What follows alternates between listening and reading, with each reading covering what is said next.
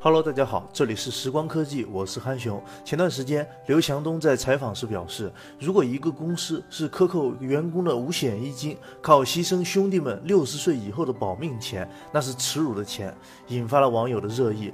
随后，北京青年报报道称，顺丰员工啊都是直接和公司签订合同，没有公积金，但五险有，大概每月是四百多元，也就是自己需要缴纳四百多元。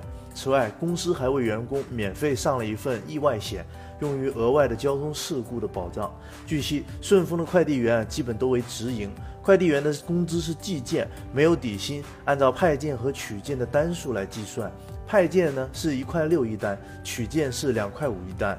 公司为员工划片区，片区内的快递基本都是一一到两名。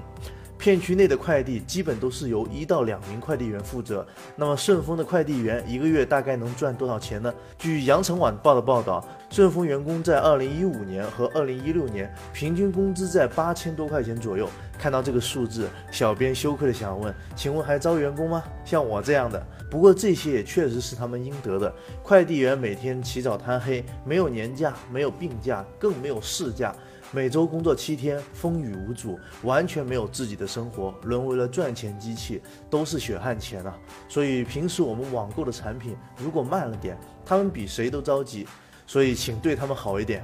OK，今天的视频就到这里，更多科技资讯大家可以关注 The Time 微信号。需要购买正品手机或者配件，欢迎光临我们的淘宝店 The Time 时光科技。我是憨熊，我们下回再见。